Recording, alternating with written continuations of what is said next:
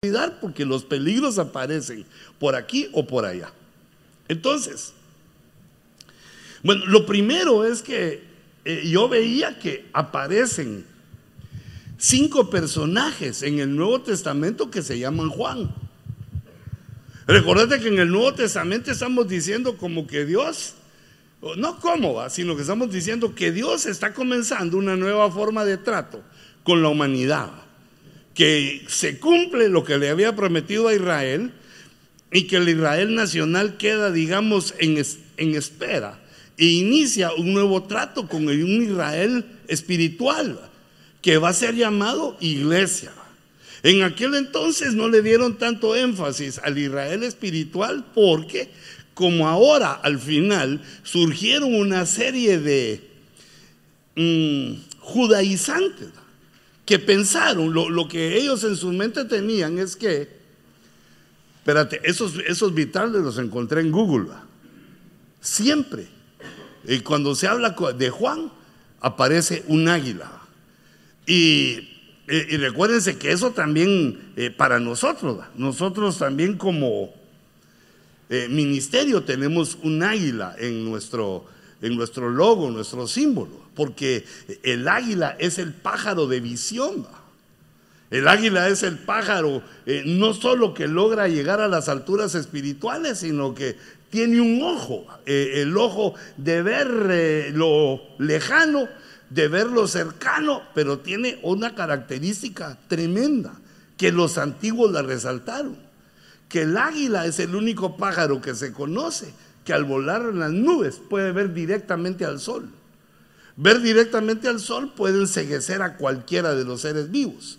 Solo el águila tiene esa capacidad, esa característica que nos habla de aquellos eh, personajes como águila que pueden ver al sol de justicia, que pueden posar su mirada al sol. La mayoría de gente cuando mira se le acaba la visión eh, eh, en lo literal, pero nosotros como águilas, ya que estamos estudiando el Evangelio de Juan y haciéndonos uno con lo que Dios le reveló a él, debemos entender que nos está dando Dios la visión para mirar al sol de justicia sin que se, se pongan ciegos nuestros ojos y, también volar alto.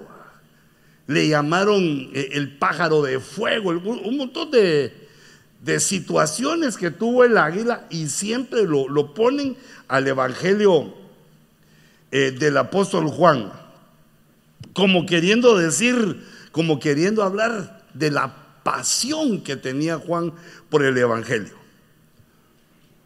Me gustaron e-, esas y otras que encontré. Pero les decía que hay cinco Juanes en la escritura. Y, esto también tiene su mensaje. Dios empezaba a tratar con una nueva, con un nuevo organismo, con la iglesia. Y entonces envía gente a la manera de Juan, que todos debían venir para hacer pues una, una obra, todos venimos con una función. E, este Juan que aparece en Hechos 4:6 era del linaje de los sumos sacerdotes. Fíjate, en ese tiempo, en el tiempo que Cristo vino a la tierra, hubo cinco Juanes. Este fue sumo sacerdote, pero eh, fracasó en su ministerio porque no logró sobresalir. Ni, siquiera se nota una vez, alguna vez en la Biblia, que haya ministrado como, como sumo sacerdote. Y, en ese listado solo queda delante de Alejandro. Mira el listado de Anás, Caifás y luego Juan, en tercer lugar. No, no dejó huella, no, no tuvo influencia. E, es decir, fracasó. El nombre de Juan significa, uno de sus significados, de dos que agarré para ir, ministrando y entender, eh, su significado es Dios es favorable. Es decir, que los Juanes venían a decirle a los que los oyeran, Dios es favorable. A este Juan como sumo sacerdote le tocó o le tocaba dar desde el pináculo del judaísmo desde las esferas más altas del judaísmo, hablar correctamente de Dios, pero falló. Es decir, no logró dejar influencia como sumo sacerdote. Aparece también otro que es el papá de Pedro, en Juan 1.41. Dice Juan, él encontró primero a su hermano Simón y le dijo, hemos hallado al Mesías. Entonces lo trajo a Jesús, puse puntos suspensivos porque no me cabía todo el versículo. Entonces lo trajo a Jesús y Jesús mirándolo le dijo, tú eres Simón, hijo de Juan, tú serás llamado Cefas, que quiere decir Pedro. O sea, mira todos los nombres de Pedro, Simón, Cefas y Pedro. Y creo que todavía tiene otro. ¿Mm? Roca. Bueno, dejémoslo también que de Roca, pero fíjate, el papá de Pedro se llamaba Juan, pero nunca lo menciona, nunca lo menciona Pedro. Ese quiere decir que traía una paternidad que debía haber preparado a Pedro y, no lo hizo, no, no se menciona. Eh, Pedro menciona de su familia, a su suegra y a su esposa, pero de sus raíces solo aquí. Pero mira quién es el que lo dice, que había puesto un Juan, había puesto a uno que se llamaba Dios es favorable para preparar a, Pedro. Aparece también el discípulo Juan Marcos, que este, eh, pues, dejó tirados a Pablo y a Bernabé cuando fueron a evangelizar. No, no se lee bien qué fue lo que lo asustó. Pudo haber sido la persecución, las amenazas, eh, las cosas que, le dijeron o les dijeron. Eh, tal vez los persiguieron, los apedrearon, tenían problemas los, eh, los apóstoles en aquel entonces. Bueno, también ahora.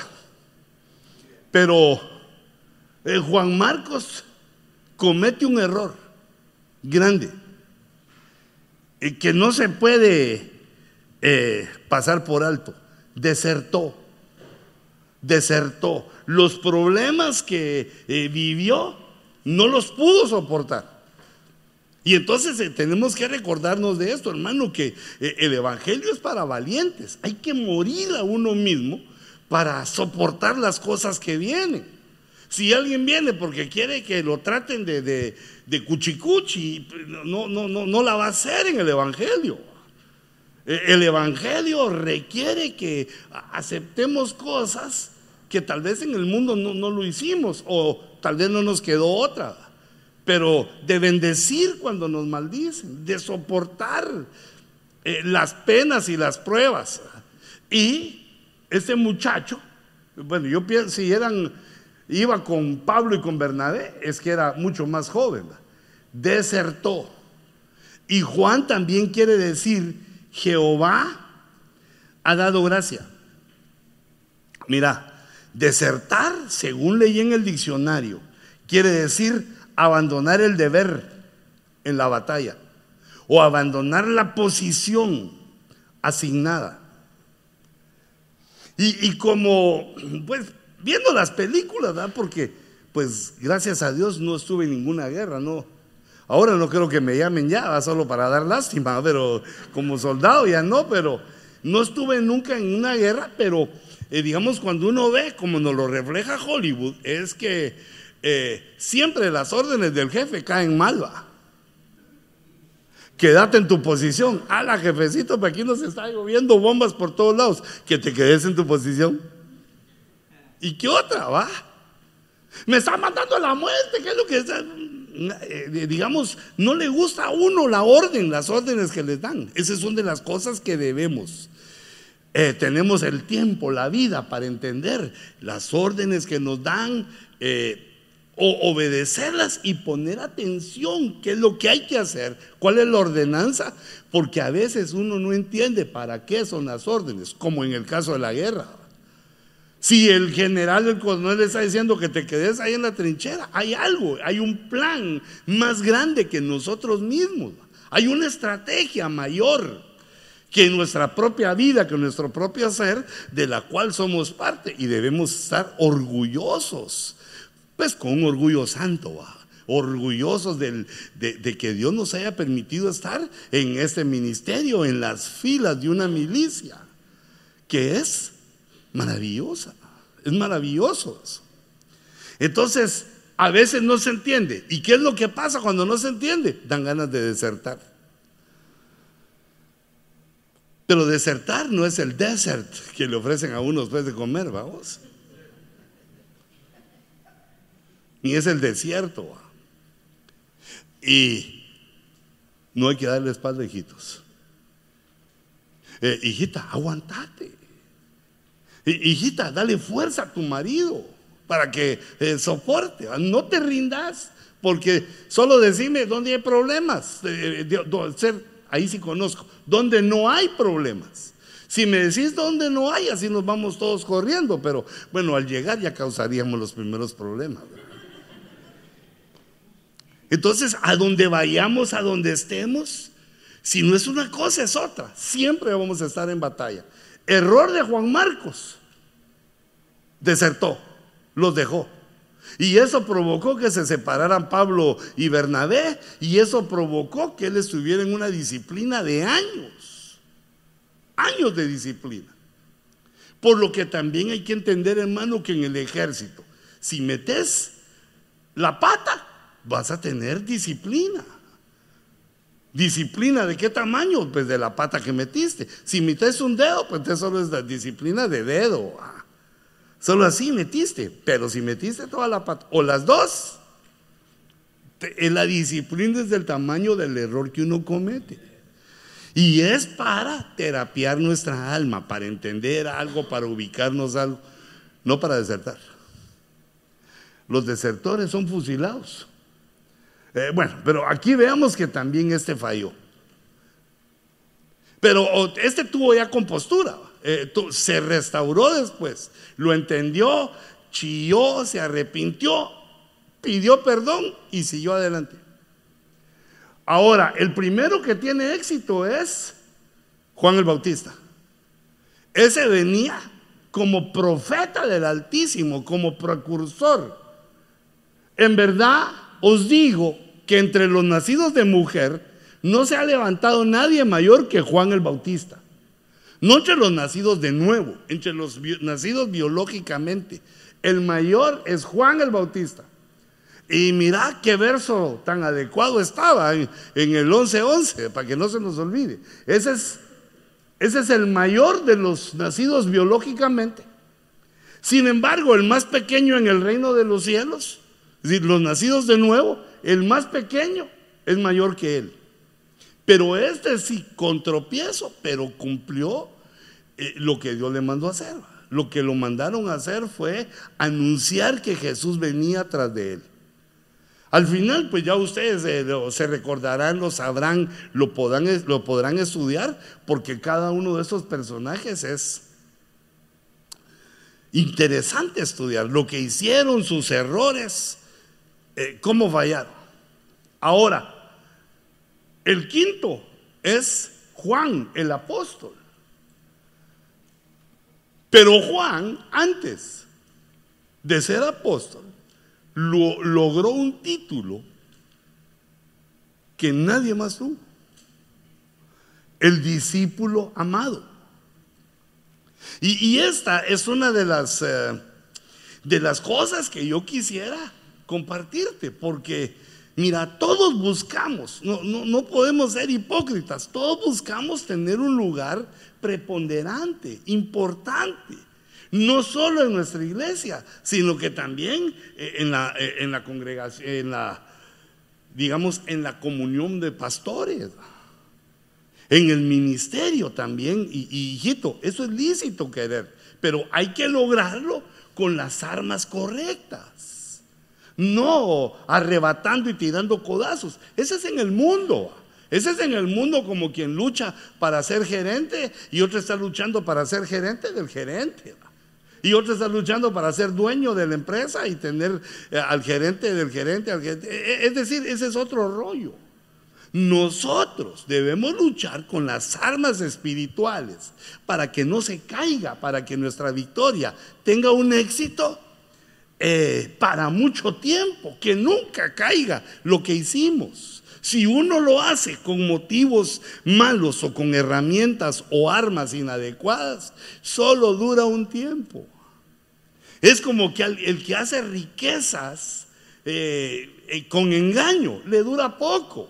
Pero el que hace sus riquezas con su trabajo, su esfuerzo, obedeciendo a Dios, esas se vuelven riquezas duraderas.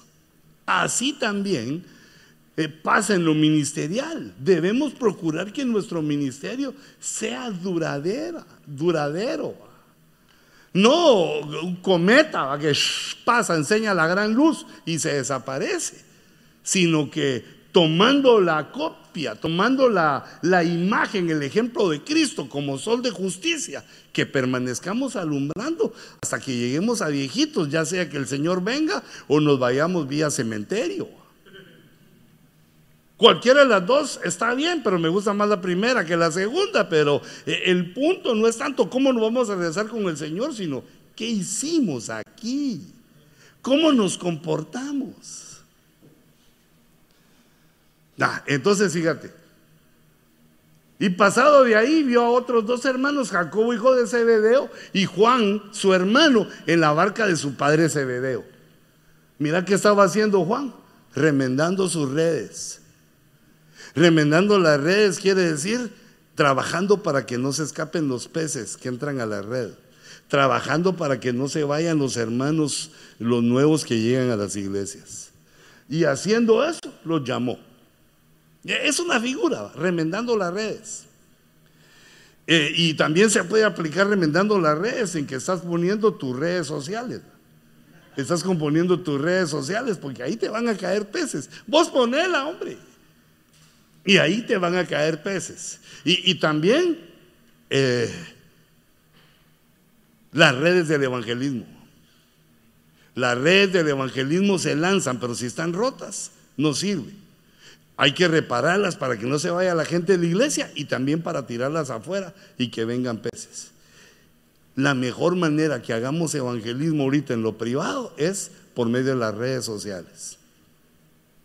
Usalas. Pero no saques cosas malandrinas ahí.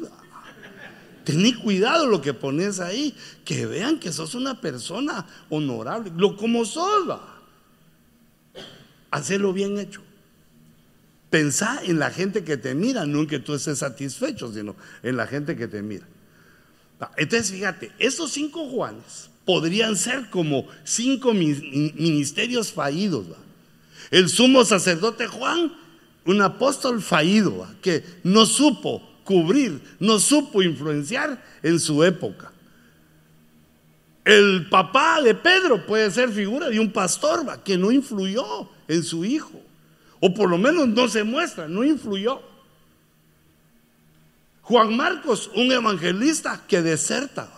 No aguanta el hambre, no aguanta, necesita cama para, necesita comodidades para hacer las cosas y deserta. Es el evangelista. Y Juan el Bautista, perdón, yo me permití ponerle JB. No es conflict de Kellogg ni es una marca, sino quiere decir Juan el Bautista, Juan el Bautizador. Ese figura del profeta y el apóstol Pablo, eh, perdón, el apóstol Juan, figura de un maestro, uno que llega a ser maestro siendo discípulo. Mira, que uno llegue a ser pastor, a tener una iglesia, qué cosa maravillosa. Pero eso no quiere decir que lo sos aún, estás a prueba. Que no se te olvide eso, porque es, Padre, pero reprendo en el nombre de Jesús. Es más fácil que se vacíe la iglesia que se llene. Un error que cometemos, se van. Y otras veces sin error también se van. Ah, alguno hace una malandrinada y se peleó con otro y le echa la culpa a la iglesia y se va. Y no solo se va, sino que pasa hablando mal de vos, de tus hijos y de los que te ayudan y para que se vayan otros. Son las cosas con que estamos eh, luchando. Entonces, eh, eh, entonces, fíjate, para llegar a ser, nosotros tenemos que llegar a ser maestros de la palabra, juntamente como pastores. Porque ¿cómo vamos a pastorear si no sabemos? ¿Cómo se pastorea si no conocemos? Si apenas lo que tenemos es labia para hablar y hablar y hablar y podemos hablar una hora o más o 45 minutos y dar un culto. O podemos cantar y hablar, pero no se trata solo de hablar, sino que de qué se habla. Entonces, fíjate, el discípulo amado es el que llega a ser maestro de la palabra, llega a pastorear, llega a fluir en los cinco ministerios, como profeta también. Juan como profeta, se echó solo Apocalipsis, solo. El mayor tratado escatológico de la Biblia, Juan. 22 capítulos de escatología. Pero date cuenta de una cosa, está fluyendo él, él como apóstol, pero está fluyendo en los cinco ministerios, como maestro, como pastor, eh, como evangelista con su evangelio, como profeta y como apóstol. Pero ¿cómo comenzó? Aprendiendo como discípulo amado. Fue el que le sobrevivió a todos, eh, escribió de los doce, él fue el que más escribió. Ahora, date cuenta, ¿cuál es el inicio? Discípulo amado, mira, no te dejes engañar, no nos dejemos engañar por nuestra alma de que somos lo que no somos, sino que conservar la humildad, que somos discípulos. Aún, aunque tengamos discípulos, otras ovejas, para que los que te digan lo que sos sean otros y no tú mismo. Porque si uno oye lo que le dicen, cuando le dicen, entonces que el otro te está reconociendo. Y quitando también de los que te dicen a los halagadores, los que te halagan. Usted qué tremendo es pastor, aleluya. Siento que el fuego del cielo baja cuando usted predica. Pero tal vez se le está diciendo porque quiere algún favor tuyo, porque sos poderoso. Sé sabio, no te dejes distraer porque una de las cosas que desvían es el orgullo. El orgullo desvía ministros. Ah, entonces fíjate. Bueno, aquí aparece Juan. Ahora mira, yo empiezo a buscar dónde aparece él como discípulo amado y qué características tiene él. Eh, como discípulo amado. Por ejemplo, aquí en 13:21 de Juan está Jesús hablando antes de ir a la cruz. Uno de vosotros me entregará. Los discípulos se miraban unos a otros y estaban perplejos sin saber de quién hablaba. Uno de sus discípulos, el que Jesús amaba, uno de sus discípulos, o sea, habían otros, pero mira esa característica, el que Jesús amaba, estaba a la mesa reclinado en el pecho de Jesús. Fíjate. Y él, Pedro le hizo señas y seguimos leyendo el contexto. Pedro le hizo señas y le dijo, pregúntale quién es el gacho que lo va a entregar. Y entonces Jesús lo dijo con misterio, el que moje su pan en mi plato. Pero mira, e, eso quiere decir que el discípulo amado obtiene las confidencias. Estar en el pecho de Jesús, eh, digamos, eh, quiere decir que está en el corazón, está amando al que le enseña. No solo lo agarra como, como un instrumento, como una herramienta. Este me enseña, ese es mi maestro, sino que le tiene afecto se pega a él, le quiere aprender y entonces el Señor como característica al discípulo amado le da sus confidencias, sus secretos.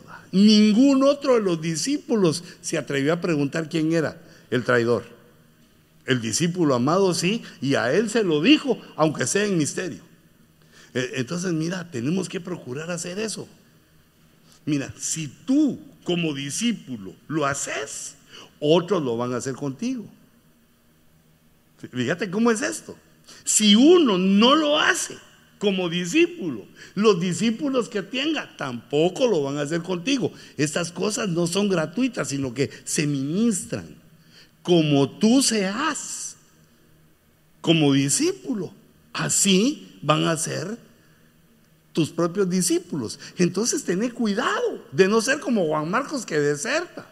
Tené cuidado de no ser como el sumo sacerdote que ni fu ni fa. ¿Mm? Cuidado de las decisiones que tomas porque igualito así te va a rebotar más adelante cuando tengas otros. Vaya que Judas ya no hizo discipulado porque hubiera juntado una pila de traidores que no creen en nada. Si vos traicionas, te van a traicionar. Si sos injusto, te van a hacer injusticias. O, cómo creías que ser pastor solo es, un trono donde todos dicen, ah, el pastor fulano, aleluya. Eso se llamaría eh, pastrolatría, ¿no? No pretendamos eso, ni apostolatría tampoco. No, no pretendamos eso, sino que, eh, fíjate, acerquémonos al corazón, acerquémonos al pecho de los otros. Y para que podamos compartir las confidencias.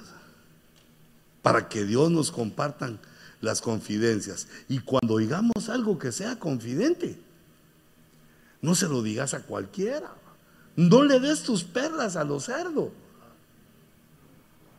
Sino que mira a los discípulos que te hagan lo mismo, entonces también concedéselo. Entonces, primero, las cosas confidenciales, te tienen confianza. Eh, así dijimos, confidenciales o ¿cuál es la palabra? Ah, no, confidencias. Confidenciales son los que cobran allá los, en mi tierra, los que se hacen los locos y ganan mucho dinero. Bueno, pues dejemos a esos. Fíjate, pues, mira el discípulo amado. Discípulo amado se gana. Nadie nace siendo discípulo. Todos necesitamos desear ser discípulos y acercarnos al que enseña. Pero discípulo amado es un paso más allá. Y cuando Jesús vio a su madre, estaba en la cruz, y al discípulo a quien él amaba, que estaba ahí cerca, le dijo, mujer, he ahí tu hijo. Quiere decir que también otra característica es que hay familiaridad. Mira, que debemos entender que somos familia. Ah, ¿y qué podemos hacer ahí? Ay, no, hermanos, que qué feo es usted. Yo no quiero ser familia suya porque mire tan bonitos mis rasgos. Yo estoy eh, eh, mejorando la raza y con usted fallé. Espiritualmente, pues, mira, aunque no nos conozcamos bien, así tenés un montón de parientes tú. Ah, el hijo de mi tío, ah, fulano, ah, pero no lo conoces bien pero es tu pariente. En dado caso, Él se identifica, tú decís, son, mi sangre.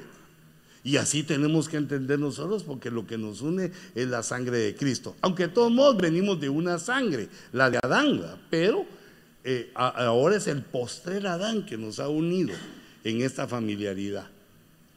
Si vos ves a un mi hijo en problemas y no lo ayudas, si yo veo a tu hijo en problemas y no lo ayudo, somos gachos porque somos familia. Así como le dijo Juan, eh, le dijo Jesús a Juan, te encargo a mi mamá porque hasta aquí llego. Bueno, pero no dijo así porque si no podemos decir que María es la madre de Jesús y nos metemos en un problema, va, me pongo sotana, reprendo, va. Sino que lo que le dijo fue, he ahí a tu madre. Mira qué lindo, si es eh, la enseñanza del Señor. No dijo que fuera de él, porque no lo era. Bueno, pero como ese, ese punto ya lo, hemos visto, entonces eh, ese es el siguiente punto. Hijito, somos una familia. Comportate bien para que seas discípulo, amado. Eh, vamos a ver, fíjate, hay otro, hay otro versículo hermoso, maravilloso. Ah, cuando el Señor resucita. Juan 22. Entonces corrió y fue a Simón Pedro y al otro discípulo, a quien Jesús amaba, esa mujer María, y les dijo, se han llevado al Señor del sepulcro y no sabemos dónde le han puesto. Al discípulo a que Jesús amaba. Entonces, fíjate, esto ocurrió cuando los dos, Pedro y Juan, oyeron que no estaba el cuerpo de Jesús, los dos corrieron y fueron al cementerio. Pero Juan era más joven que Pedro. Ahí dice, ¿va? Pedro se cansó. Pedro llegó jadeando. Y Juan llegó con tiempo. Vio que no estaba el Señor. Pero mira esto. Y se esperó en la puerta hasta que Pedro llegó para entrar con él. O, primero entró Pedro y después él. Porque uno de los detalles que hace al discípulo amado es que respeta a los otros. No utiliza sus galardones, sus jerarquías para enseñorearse de los demás, para decir que él es el primero y casi el único y, y ningunear a los otros sino que siendo Juan, que era el discípulo amado, esperó a Pedro. ¿Acaso, ¿Acaso Juan no se sostuvo? Tenía más Juan que Pedro. ¿Acaso Juan no se sostuvo cuando Pedro negó al Señor? Y Juan no fue traidor. Y ahí no lo agarró y no le dijo a la voz, Juan, que te vi la uña encarnadota que tenés en el dedo, pies de barro, apestosos, no te echas talcos. Hoy sí te vi los pies después de que jugás un partido de básquetbol sin tenis. Te vi el error que metiste la pata ahí. ¿O acaso no sabía Juan que Pedro había huido, que Pedro lo había negado, que a Pedro le dijeron, le dijo el Señor Satanás, basta Satanás?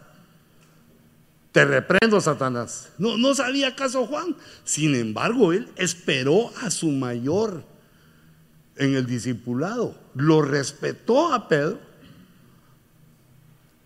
No solo ser familia, no solo oír las confidencias, sino que tenemos que mantener un respeto. Mira cómo dice la Biblia, considera a los otros mayores que tú.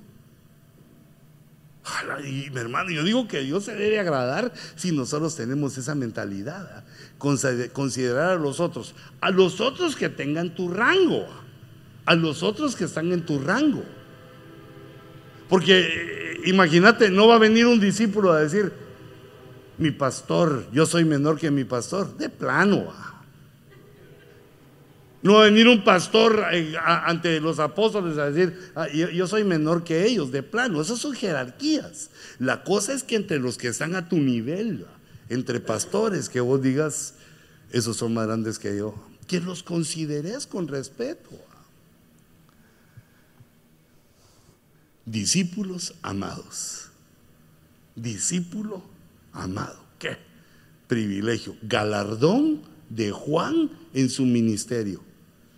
Las cosas que Dios nos da a nosotros, hijitos, no es por nuestra linda cara, sino es por la forma como desempeñamos nuestra labor. Mira que aparece en la Biblia haciendo Tomás. Yo cuando digo Tomás solo me recuerdo aquel negrito lo que hacían chistes. Tomás, le decía a su mamá, pero eso ya vos ni lo has visto esos chistes. Tomás no aparece en la Biblia, discípulo incrédulo. Pedro, discípulo indómito, ponerle nombre a los discípulos.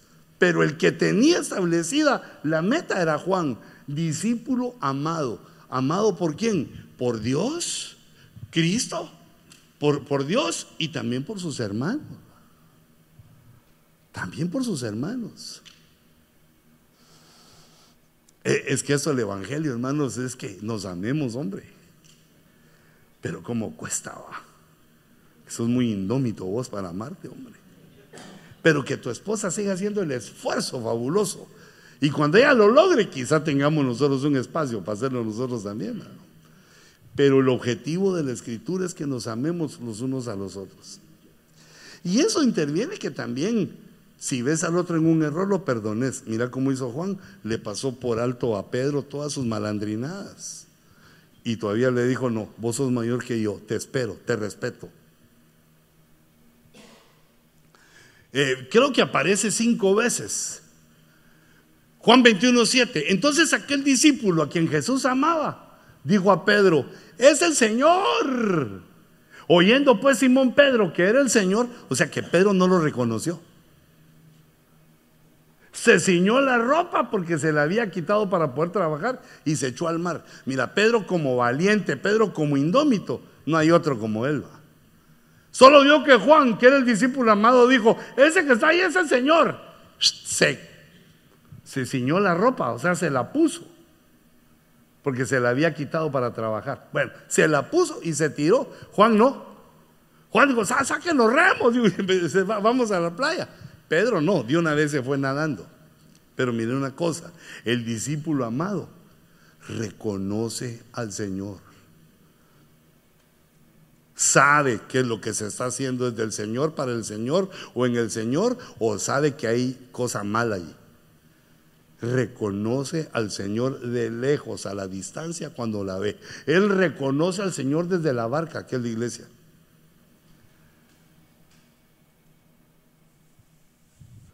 Procuremos ser discípulos, hijitos. Por lo menos aquí, va. discípulos amados. Ya cuando llegas a tu iglesia o tenés una, eh, una jerarquía allá o sos el pastor. Procura ser a la manera de Juan, que es una de sus enseñanzas únicas. Amado, discípulo amado. Y él utiliza esa eh, influencia de su amor cuando habla eh, con la iglesia. Dice, hijitos amados. Como quien dice, el que me esté oyendo a mí, el que me esté leyendo, le estoy ministrando esto de, para que llegue a ser eh, discípulo amado, hijito amado, hijo amado, pastor amado, esposo amado, para que seamos queridos, para que seamos amados. En eso interviene mucho la justicia y nuestra forma de entender las cosas para que lleguemos a ser amados por todos. La última, pues la última de el discípulo amado. Pedro volviéndose, vio que le seguía el discípulo a quien Jesús amaba.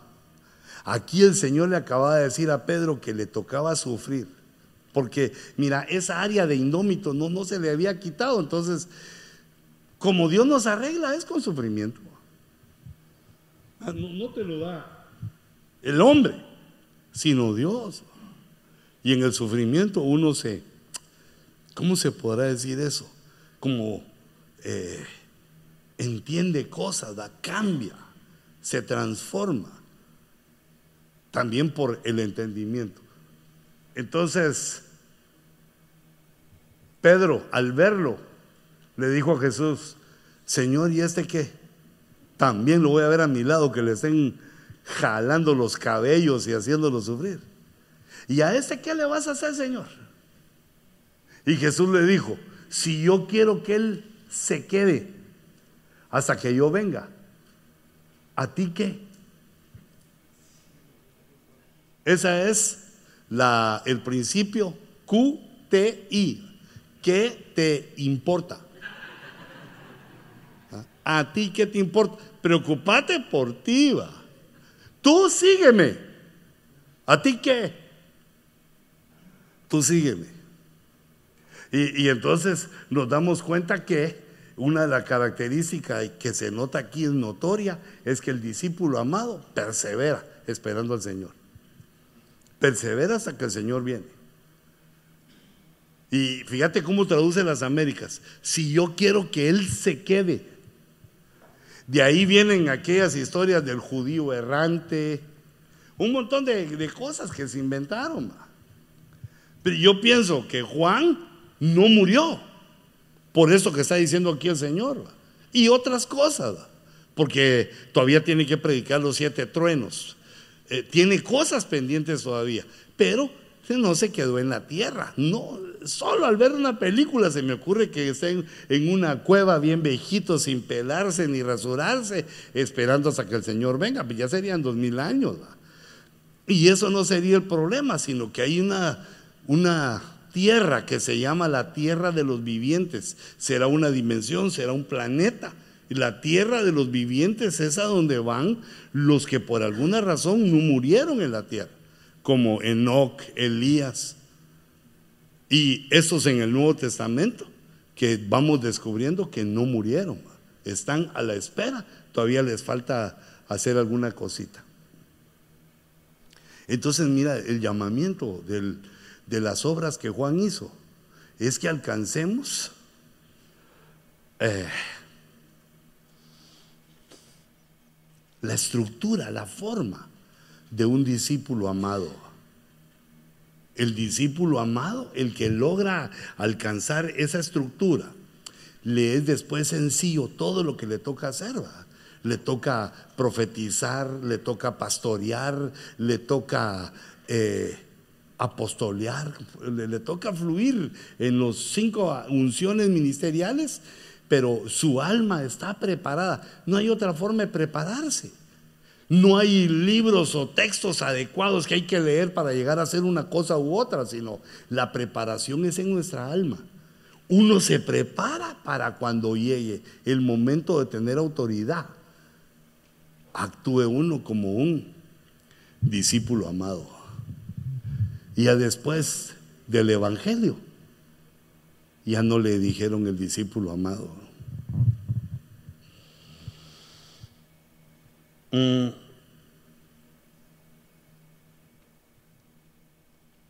Mira, hasta aquí se me acaba esta porque eh, vamos a ver. Documentos LP 18 primero Dios que llegue hasta la avenida 20, 21, 22 entonces primero lo saludé con los cinco nombres de Juan. Dios ha dado gracia. Eso quiere decir Juan. Así agarremos. Yo me recordaba que había leído en un diccionario que Juan también quiere decir martillo, pero ahora no lo encontré. Busqué y no lo encontré, solo ahí esos Dios ha dado gracia. La gracia de Dios. Que nuestro evangelio sea también eh, a la manera de Juan.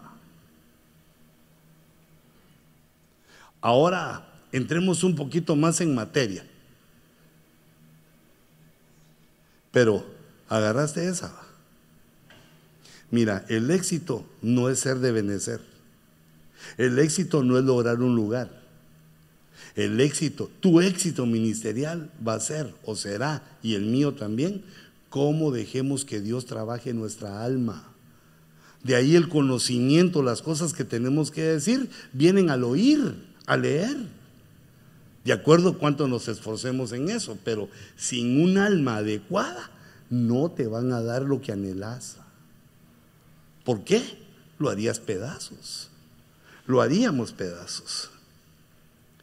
Eh, entonces, fíjate, si vemos la estructura, dicen los estudiosos que las cinco obras de Juan, divididas en esas tres eh, eh, digamos, facetas. La faceta del Evangelio, las facetas de las epístolas. Cuando encontré ese, en, mi, en el estudio 1, 2, 3, J, esa J es Juan, primera, segunda y tercera de Juan. Y Apocalipsis. El Evangelio de Juan y Apocalipsis como las obras eh, mayores, digamos así, como las obras eh, eh, más extensas de Juan, y son extremos. ¿va? El Evangelio es como comienza eh, la nueva buena o la buena nueva y Apocalipsis como termina. Y a mitad del camino, primera, segunda y tercera de Juan. Por eso, eh, hace años, hace años eh, en Guatemala decíamos que Juan era griego porque era automático, solo tenía primera, segunda y tercera, ¿va? Allá era de clutch todo y había que meter cuarta y había que pedalearla. Este es automático, mete primera, segunda y tercera.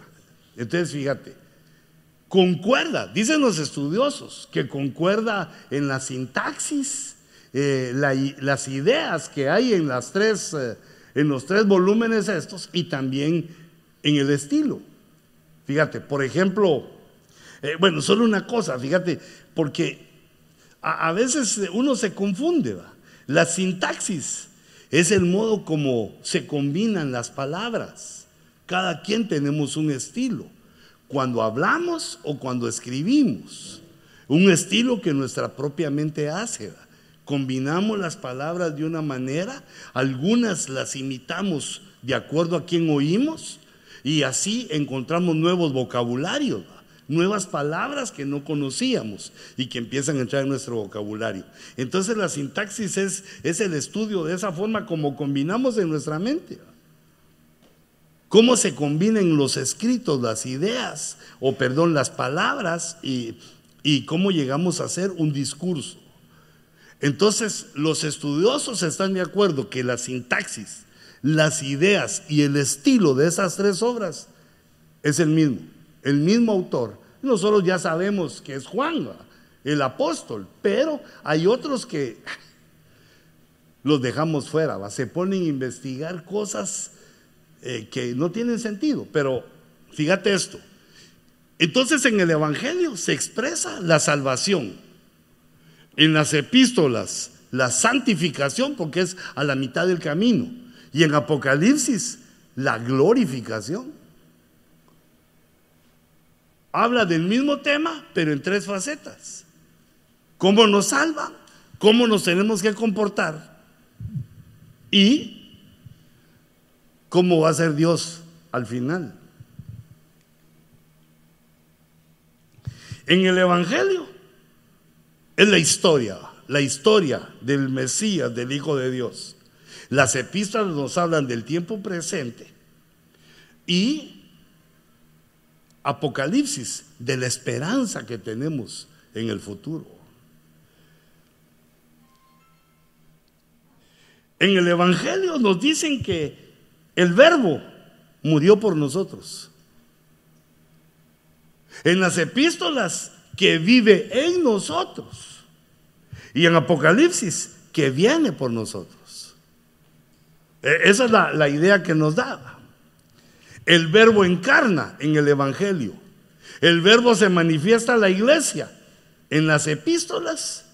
Y el verbo conquista, el verbo viene como conquistador. El verbo, la palabra verbo en el Nuevo Testamento lo usa solo Juan. Lo usa en los evangelios, en las epístolas y en Apocalipsis. Solo Juan recoge ese, eh, lo llama en griego el logos, el verbo. Entonces date cuenta que tiene todo un sentido. No son obras al azar, sino que es un diseño. Aunque todas tienen un poco de cada, un poco de cada cosa, pero eh, el tema principal del Evangelio es uno, de las epístolas es el otro y de Apocalipsis es otro. Son temas, digamos, generales y también hay temas específicos. Lo que estamos procurando agarrar son los temas específicos de cada uno de los libros, tomando las epístolas como que fueran eh, un solo, un conjunto. Fíjate, digamos, fíjate por ejemplo, son tres epístolas. Yo por aquí tenía un mi lapicito. Fíjate pues. Son tres epístolas. Mirad los números. Mirad los números. Tres epístolas. ¿De quién? De Juan. La primera tiene cinco capítulos. La segunda uno y la tercera uno. Eso nos da siete. Eh, tanto el tres como el siete son números que representan algún grado de perfección. El 3, plenitud. Y el 7, perfección. Parecen lo mismo, pero no son lo mismo. 3, eh, plenitud. Y 7, perfección. Si lo revisas en el diccionario, te vas a dar cuenta que son diferentes. Diferente al 10, que también es un número perfecto, pero que tipifica la totalidad. Y el 12, que también es el otro número perfecto, son cuatro. 3, 7, 10 y 12. Y el 12 nos habla de gobierno. Es de perfección. Y este plenitud, pleno voy a poner. ¿Para qué? o pleni. No, por tacaño. Los tacaños, los avaros no entran al reino de los cielos, dice. Ah. Hijuela, me trajeron mi vasito. De paso que chiquitimba, pero lo malo es que como es negrito, cuando lo pongo en mesas negras ya no mira miau. Yo dice, ¿dónde? ¿Ota? Tienen que encender las luces del estadio para que pueda ver. Pero lo bueno es que no se enfría.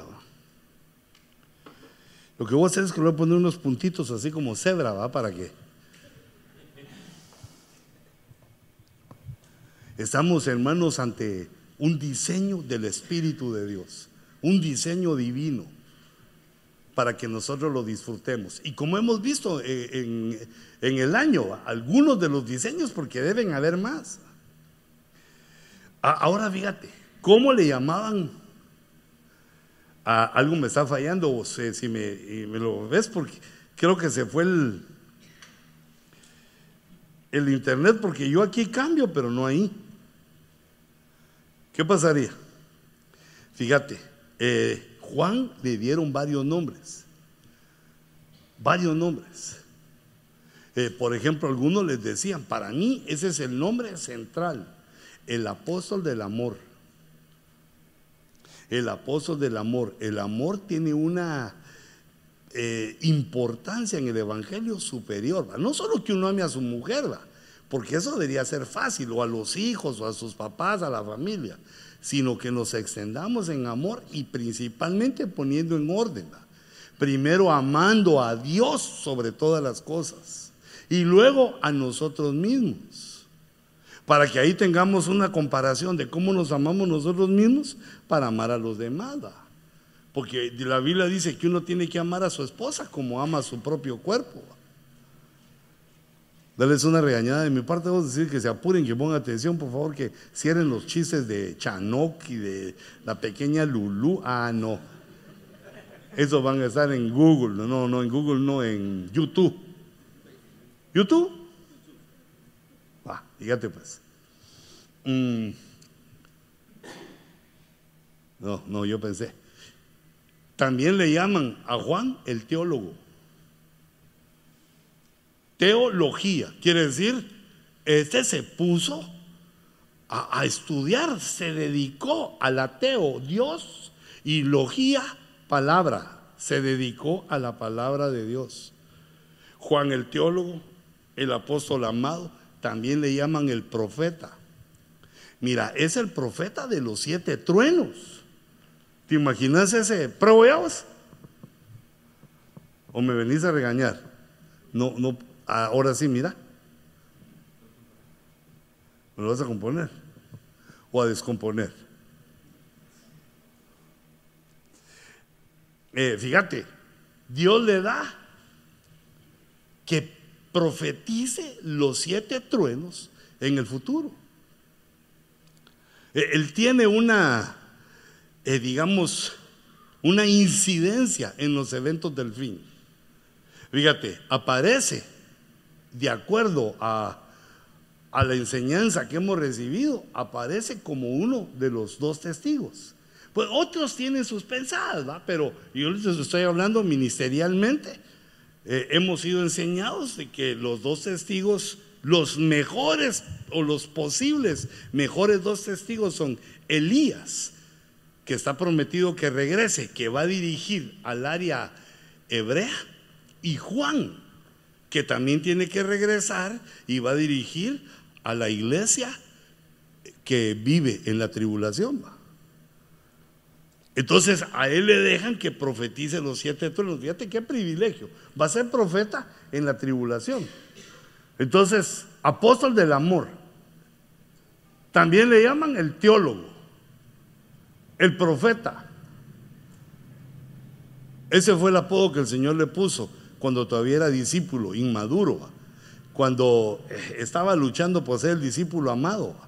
Boanerges quiere decir hijos del trueno porque se querían echar a aquellas dos ciudades, ¿te acordás de que no los habían recibido? Señor, ¿cómo que no te reciben esos? Ahorita nos vengamos, pido que descienda fuego del cielo, Señor. Lo que sí se ve ahí es que ese discípulo tenía fe, que si pedía que descendiera fuego del cielo, descendía. Entonces Dios le puso, ustedes no saben de qué espíritu son. Boanerges, los hijos del trueno. Yo digo que los otros diez discípulos se rieron ¿va? De la broma de Jesús. Los Boanerges. Entonces, hijo del trueno, profeta del trueno, profeta de los siete truenos, hijo del trueno, también como evangelista, porque hizo el evangelio. Juan el evangelista, Juan el discípulo amado. Algunas otras eh, Biblias dice Juan el divino, pero no porque era bonito, sino porque se metió, ay perdón, se metió a cosas tremendas. Y también el anciano. En, las, en la segunda y tercera epístola que escribió, él se refiere a sí mismo como el anciano. Entonces, mira, eh, eh, bueno, esto no solamente es un estudio, sino que yo creo que debemos aplicar esas cosas a nuestra vida, llenarnos de lo evangélico, llenarnos del evangelio, llenarnos también de Apocalipsis y también de las epístolas de Juan, que las conozcamos, que las sepamos, que las leamos. Son solo siete capítulos las tres epístolas. Ah, y me faltó una cosa. Eh, fíjate, hagámoslo así el balazo. ¿Tenés ahí primera de Juan? En el capítulo 1 de Juan, ¿cuántos versos tiene? Capítulo 1 de primera de Juan. No, cinco capítulos. ¿Y el primer capítulo cuántos versos tiene? Quiero ver los versos, la suma de los versos. Diez versos. ¿Y el capítulo 2? Tres, cuatro y cinco. ¿Y la segunda epístola cuántos versos tiene? Solo un capítulo tiene. ¿Y en la tercera? 14 o 15. Ay, juela. La Biblia de las Américas dice 15. ¿Seguro? Eh, mirate otra versión a ver si, eh, mira la King James a ver cuántos versos tiene. Entonces aquí 9 y una 10, 14 y una 15. Llevo una, dos, cuatro, seis, ocho, diez.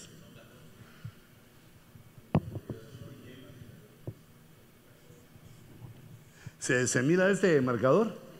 Allá de aquel lado. 4 y 3, 7. 27. 100. Ah, bueno. Entonces tiene 105 más 27. Son 7 y 5, 12. Llevo una. 132. Va. E, este número aquí eh, nos sirve. Nos sirve. Ese es el total de versos. ¿Qué quieres que le saquemos a 132? ¿Qué, cómo podemos saber qué significa 132? Gematría. Por gematría se suma cada una de las cifras. Una más tres más dos. Por gematría nos da seis. Este número eh, en, el, en el lenguaje de la matemática bíblica se vuelve seis. El hombre ante la palabra perfecta, ante la plenitud de Dios. O sea, tiene un sentido. Tiene un sentido todo. Y si fuera, eh, si fueran 15, serían 28, serían 133. 7. Además, otro ejercicio sería, ¿dónde aparece en la Biblia el número 132? y el 133, y para aplicarlo a ver cómo funciona. ¿O qué dice ahí? Pero ese era solo, ah, saquémosle cosas a lo que estamos viendo, porque es un mensaje que Dios ha dejado para nosotros. Bueno, te digo otra cosita. Wow, ya son las 12. Ahora, Juan tiene tres misterios. Pues tiene muchos, pero de los que dice la palabra musterión, Juan desarrolla tres misterios. Le revelan tres misterios eh, que son dignos de, que los veamos. Los tres están en Apocalipsis. En 1.20 es el misterio de las estrellas. Pero fíjate, no dice solamente el misterio de las estrellas, sino de las siete estrellas y siete candeleros. Es el misterio de la menorá, digamos. Una menorá viva. El 1.20. En el 17, el misterio de Dios. El misterio de Dios se consuma en la séptima trompeta. qué interesante. Y ahí, ahí va a andar, ahí a eh, eh, Juan en Apocalipsis. Y en Apocalipsis 17:5, ese es el misterio. En Juan, el más explicado. Yo creo que de toda la Biblia es el más explicado, porque eh, está todo el capítulo 17 y 18, además de otras citas. Dos capítulos para explicar el misterio de la mujer y de la bestia de siete cabezas y diez cuernos.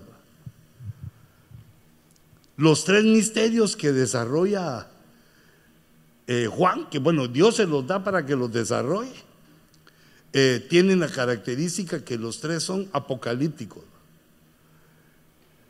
También los de Pablo, pero Pablo los desarrolla en sus epístolas.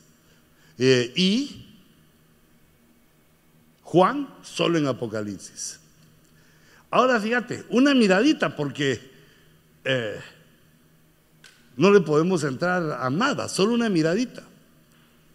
El misterio de las siete estrellas y de los siete candeleros, eh, le podemos sacar algunas cositas para que después ya en tu casita, con chancletas, con un tu panito con frijoles y quesito, ahí va. Y a tu esposa haciéndote así en el pelo, así, mira, como un masaje, va. Más a la derecha, mija, más a la derecha. Ahí va, y contento, va, ahí en tu casita. Eh, lo podás examinar mejor. Y buscar cosas, va. Imagínate, por ejemplo, para sacar, eh, sacarle cosas al misterio de las estrellas, pones estrellas en tu, computadora y busca dónde aparece la palabra estrellas en plural y estrella en singular. Ahí te van a decir que las estrellas son, eh, eh, las creó Dios antes de la fundación del mundo. Que las estrellas cantan, las estrellas son personajes. Ah, que también, bueno, dice un montón de cosas de las estrellas. Jesús es la estrella de la mañana. Dicen varias cosas de las estrellas y entonces para entender el misterio de las siete estrellas hay que revisar en la Biblia qué dice de la estrella y las estrellas. Ey, sin estrellarte, tranquilo, ¿va? Tranquilo. Ahora, el misterio de las siete estrellas, y la palabra siete, o, la, el número siete, como es un número de perfección, es un número perfecto, no está hablando de siete cosas que se cuenten con las manos sino que está hablando de perfección. Son seres que tienen un grado de perfección que Dios les pone siete. Y además están en la mano derecha del Señor. ¿Y qué habla? ¿De qué habla la mano del Señor? De los cinco ministerios. Las estrellas son ministros que alumbran están con los cinco ministerios primarios y alumbran al candelero. Porque así, así lo dice aquí, mira, las siete estrellas son los ángeles, son los enviados, son los ministros de las siete iglesias y los siete candeleros son las siete iglesias. Mira, nosotros estamos para servir a la iglesia, no para que nos sirvan. Si tienen alguna deferencia contigo, sentite dichosote. Pero nosotros venimos a servir, no a ser servidos. para que tengamos una visión, porque mira, la iglesia se trata de que uno le enseña a la gente y en lugar de querernos, murmuran de nosotros. Nosotros eh, los vamos a visitar y todo, y cualquier circunstancia, chao, bambino. Ya ni siquiera pastor te dicen, sino adiós, hermano Juancho. se perdió el respeto, se perdió todo, se va. Y Mira, cuando uno le da mucha familiaridad a la gente, se les pasa la mano con uno. Se columpian. Eh, eh, eso, digamos, es la palabra así en. Eh, mejor en Latin people, hasta cualquier Latin people le entiende columpiarse, que uno anda que si no se cae día, de ida, se cae de vuelta. Y hasta en el medio puede sonar también, ¿verdad? Se columpian, fíjate. Y vos aprende a ser respetuoso cuando te dejan entrar a algún lugar. Sé respetuoso. No te sientas la mamá de Tarzán porque uno llega a chita. Cuando uno está en esas circunstancias se pone feo del alma. No es para creernos, sino son pruebas que hace Dios. Si te dejan entrar a lugares tremendos, es más tu responsabilidad, porque al que más se le da, más se le demanda. Yo creo que por eso ustedes, la mayoría, se alejan de la mesa donde yo me siento. O no será, no, que Dios nos ayude, ¿va? pero eh, bien en eso. Acércate a, los otros, pero tené cuidado de eso. No te pases, no te columpies, mantén el respeto. Mira como aquel que, aquel hermano que lo llevaron a la casa, hermano, sí, no ha comido, hermano, venga aquí, le vamos a dar un taquito con frijoles, véngase aquí. Y al día siguiente, sábado, cuando llega, ya está adentro, ya está en la sala, ay hermano, lo vine a visitar. ¿Y cómo entraste? Estaba abierto. La próxima semana ya lo encontraste en tu cama. Perdón, hermano, venía cansado, hermano, me, me recosé aquí un ratito en su cama. Cuando lo sentiste viendo el álbum familiar, no, no. Mantener una distancia prudencial en lo que vas avanzando en la familiaridad. Si no caes mal, por eso dice la Biblia que eh, uno no debe estar desde la mañana en la casa de su vecino. ¿Qué va a hacer de desayuno, hermanita? No, hermanita, vecinita, ¿qué va a hacer de desayuno? No, porque el marido no va a querer que la veas en bata. Bueno, pero mira, la enseñanza más grande que Dios pues me ha permitido a mí también. Yo quiero que vos entendás más que yo, porque a veces se acuerda lo que es bruto, pero mira, lo que a mí me sirvió en mi vida, las primeras veces que empecé a ver el misterio fue que las estrellas tienen órbita, giran alrededor de alguien no, si no se vuelve uno estrella fugaz. O la Biblia lo menciona cuando lea los versículos, los menciona como estrellas errantes que van sin destino, van sin llegar a ningún lado, brillan y desaparecen. Las estrellas tienen órbita y la órbita lo que nos hace girar ante otro que es mayor que nosotros Así funciona la gravedad. La gravedad funciona que el cuerpo mayor atrae al menor. La gravedad nos hace ese trabajo que nos mantiene en órbita, a menos que nos querramos salir. La órbita tipifica el amor. Lo que nos mantiene eh, alrededor de alguien no debe ser eh, digamos por así decir, yo quiero estar bajo la cobertura de Benecer del apóstol Sergio, porque así me va a crecer la iglesia, para que sepan que yo soy discípulo de él, para que me venga la gente. Gacho, no es la manera correcta de que gires alrededor de un apóstol, sino que lo que debe eh, eh, hacer que giremos alrededor del apóstol Sergio es el amor oílo, mira lo que dice, procura captar el mensaje y amarlo porque nos da de comer. Por algo Dios lo puso ahí. Y también hay otras, eh, hay otras, eh, digamos, eh, razones por las cuales girar alrededor de, de, alguien que son inadecuadas. Hijita, tú giras alrededor de tu marido porque Dios lo hizo mayor. No porque alguien se esté inventando eso. Y girás alrededor de él, pero no, no porque, no porque te quiera, no porque te dé calor en la noche y sombra en el día, no porque te dé su cheque, no porque es el papá de mis hijos, no, sino que gira alrededor de él porque sos dichosota de tener un marido. Amando, el amor es eh, el misterio por la cual por el cual Dios le dice a estos apóstoles, a estos ministros, les dice o ángeles, les dice estrellas, porque ustedes van a girar todos alrededor del sol que es Cristo, el sol de justicia. Y ustedes van a jurar, van a, a, rotar, a orbitar alrededor del ministro que los cubre. Uno no puede obligar a decir que a mí me cubre fulano, sino que donde te puso Dios. Y los candeleros son las siete iglesias. El candelero, el menorá, no tiene fuego en sí mismo. El que da luz es, es la estrella, es el ángel. ¿Y dónde está el candelero? ¿Qué es la iglesia? ¿Dónde están los candeleros? En el lugar santo.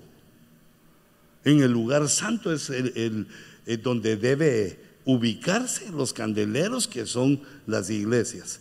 Y eso quiere decir, hijitos, que hay que hay que respetar la iglesia. Hay que tener temor de Jehová en la iglesia y mirar bien qué pasa en la iglesia y qué tú permitís que ahí pase. Porque a veces nosotros, los pastores, rentamos con otro pastor. Si otro pastor permite hacer cosas que a ti no te parecen, esa ya es responsabilidad de él. Cuando tú llegues, orar, reprender, ministrar la sangre de Cristo, lo que nos va a pedir a cada uno es lo que nosotros permitimos. Fíjate que me decía, hace meses me decía un hermanito que me habló que no le gustó una cosa, que yo estaba predicando un domingo que o era mi cumpleaños o acababa de ser. Y entonces me querían felicitar. ¿Quién, no quiere que le digan Happy Verde? ¿va? Aunque después de que pase el Happy Verde ya solo acepto abrazos con regalo. Les digo yo, así por, por vacilar, ¿va? Pero fíjate, él me dice, hermano, yo me herí ese día porque cuando le íbamos a cantar el Happy Verde, usted nos paró. Fíjate. Y yo sin saber, yo pensando que era lo más lógico, lo más claro. Y le tuve que decir, mira, cantame el Happy Verde en la cafetería o en la calle o en el carro. Si quieres me das un abrazo, hasta beso en el cachete te permito. Pero en la iglesia no, porque aquí es donde alabamos al Señor. Si vamos a hacer una cena de una cena, nos vamos a reunir, está bien, pero va a haber palabra. Va a haber palabra y vamos a comer. Hay que aprender la reverencia a Jehová. Es parte del temor de Jehová, porque el candelero, que es la iglesia está en el lugar santo. Y en el lugar santo es donde se nos enseña por la iluminación del candelero, se nos enseña cómo entrar al lugar santísimo. Que estuvo cerrado hasta que Cristo entró. Bueno, ¿qué más le puedes sacar aquí? Mira, el oro tiene su misterio, su secreto.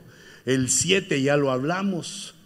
Eh, no son siete candeleros sino es un candelero con siete brazos. Las siete estrellas son los ángeles de las siete iglesias, fíjate, les pertenecemos a la iglesia. Trátame con cariño a las ovejas, hombre. Mira, hay unas ovejas que de verdad son problemáticas. Pero ¿y qué querías? Pues el paraíso. En el paraíso ya no hay ovejas. Las ovejas son para que les ministres la palabra, para que los soportes, para que tengas paciencia en lo que Dios los cambia. Como te cambiaron a ti. que tenerle paciencia. Una. Y dos, mira, este es un ejercicio para la madurez del pastor. Tenemos que aceptar cuando nosotros tenemos la culpa de que alguien se vaya. Si alguien te dice una cosa en privado y vos la hablas, puede ser que se vaya. Si alguien tiene una ofensa sexual dentro de la iglesia, es posible que se vaya. tenés que tener vos que el cuidado de que eso no ocurra, ni en la iglesia ni con las familias, porque si lo dejas se van de la iglesia. No te digo pues que a la iglesia le echan la culpa. No, el pastor bien bonito y lindo, pero ahí está aquel, que aquel es hijo de Judas Iscariote, va. Y lo que hagan las ovejas no debe hacer que te pelees con los pastores. O con tus consiervos, porque mira, ¿cómo piensa un hombre que no tiene alabanza? Y a vos tu pianista estrella se va bravo y se va con él. Pues nosotros debemos ser comprensivos también, va. ¿Cómo piensa ese hermano que está recibiendo un pianista consagrado pero rebelde? Que Dios se lo manda porque Él tiene la unción para restaurar a esa ingrata criatura. ¿Y por qué piensa así? Porque así pensamos los humanos. Siempre lo, siempre lo tomamos todo a nuestro lado. ¿Ah? Pagas eh, una, eh, tu cuenta en el supermercado y te dan 200 dólares de cambio extra y decís, gloria a Dios, aleluya, me devolvió Dios esto. Uno tiende a pensar con, con ¿cómo se llama esa palabra? Diligencia no es con, eh, que, que uno se, indulgencia. Uno quiere ser indulgente consigo mismo y le quiere encontrar que sí, ocultando que es un capricho personal. Porque sí, lo vas a aceptar y vas a tener quien toque ahí, pero así como le hizo al otro. El, siguiente en la lista sostuvo. pero eso en lo que nos vamos acomodando. Entonces, comprender al otro. aquel cree que Aquel cree que se rayó, ah, pobre. Pero es mi hermano. ¿Me voy a enojar con él por un pianista rebelde? Mejor me voy a estar cerca de él para que primero Dios no le pase, pero si le pasa, le voy a decir, te lo dije, te lo dije, canías de pijije. Puede ser un dicho de los abuelitos en, en Guatemala. O, mira, o si es pastor sabio, no le va a decir nada, sino que solo lo va a ver así, mira, con sus ojitos así como diciendo, te lo dije en clave morse.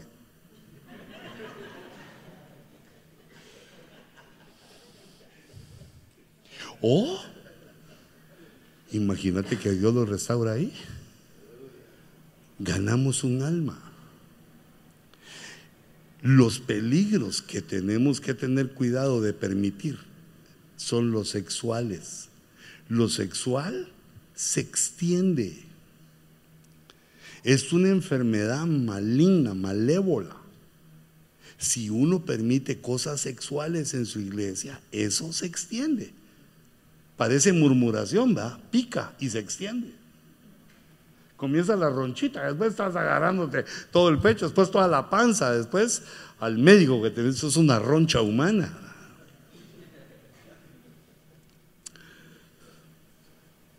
Nosotros estamos para dar luz, ministros del Señor, estamos para dar luz. Mira, una, última cosa de ese misterio, porque los otros son gruesos también. Fíjate.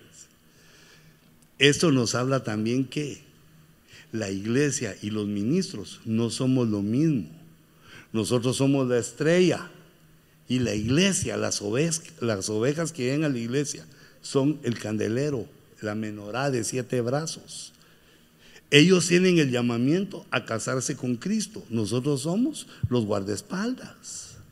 Nosotros somos los que cuidamos y preparamos a la que se va a casar con Cristo. Nosotros somos las estrellas y ellos el candelero. no es lo mismo, no somos todos la iglesia, sino que somos con amor los guaruras de la iglesia. Ahí está, mira, ¿dónde está? ¿Dónde lo puede ver usted, hermano? En el misterio de Apocalipsis 1.20. Hijo de la voz, ya no pasa otra vez.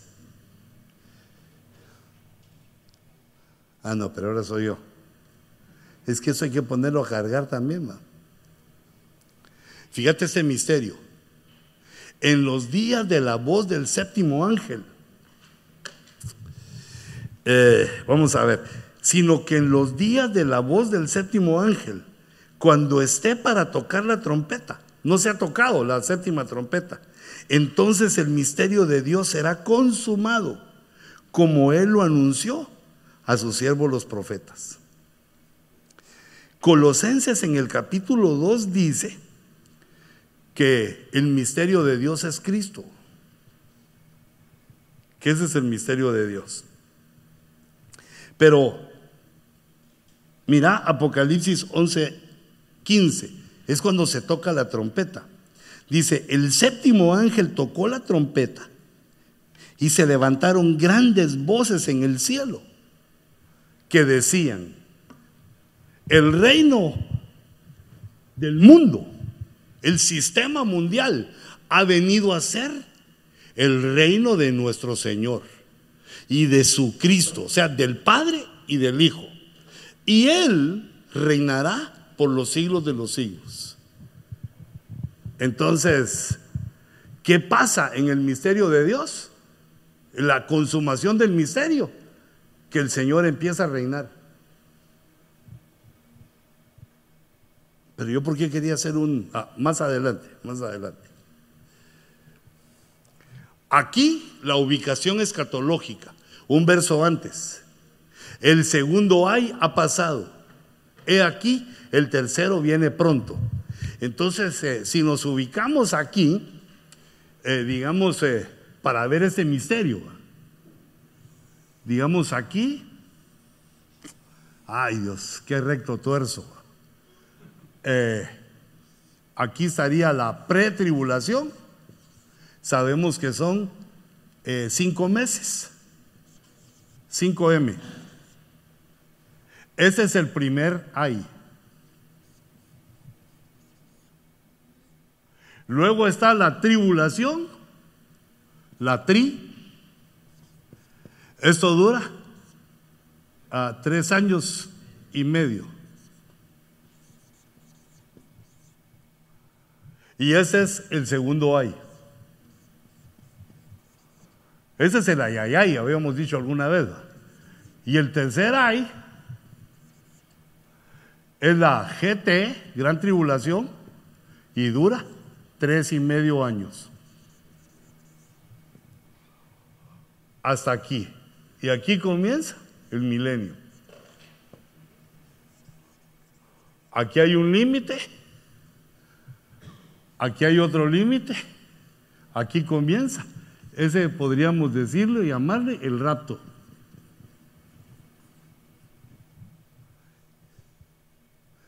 Entonces, fíjate, entre la cuarta y quinta trompeta, lo vamos a poner abajo, está el rapto según Apocalipsis 8:13.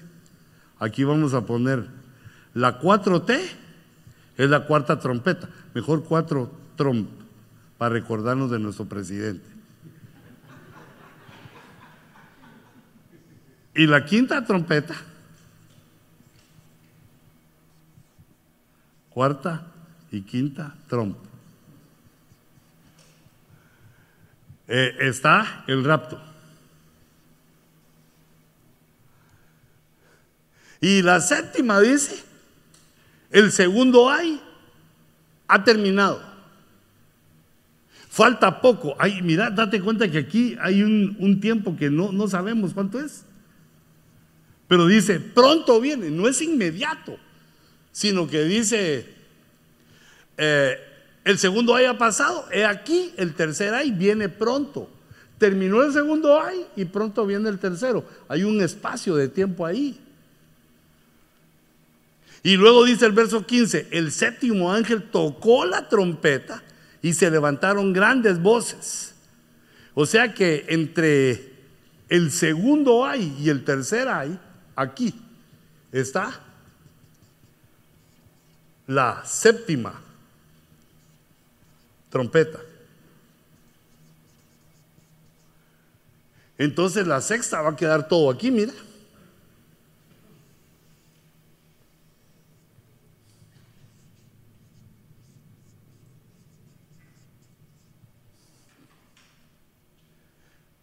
Ahora fíjate, otra cosita. Tocó la trompeta el ángel y ¿qué pasó? Se levantaron grandes voces en el cielo. Es como una alabanza que decían, el reino del mundo ha venido a ser, ha venido a ser el reino de nuestro Señor y de su Cristo, y él reinará por los siglos de los siglos. ¿Mm? Como que en ese momento de la séptima trompeta, Apocalipsis 17, en los días de la voz del séptimo ángel. Recordate que ese, ese ángel está tocando entre el segundo y el tercer ahí. Cuando esté para tocar la trompeta, el misterio de Dios será consumado. Pero lo que queremos ver es cuál es el misterio de Dios. ¿O no? Di.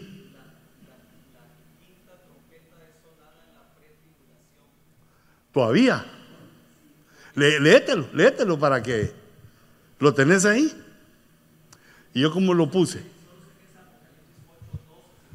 Eh, leamos Apocalipsis, yo me recuerdo que es 8, 11, 12.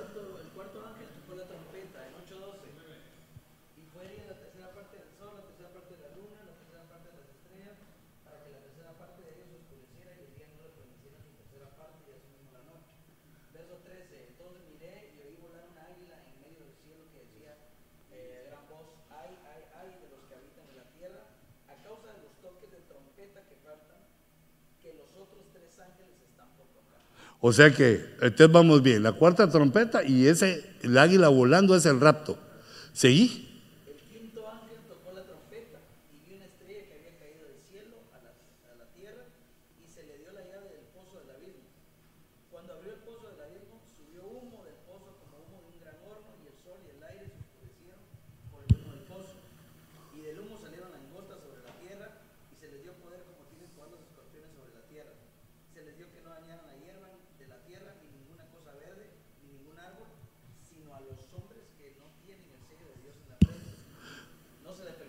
Eh, a, los, a los hombres que tienen el sello de Dios. Ahí estás incluyendo a la iglesia.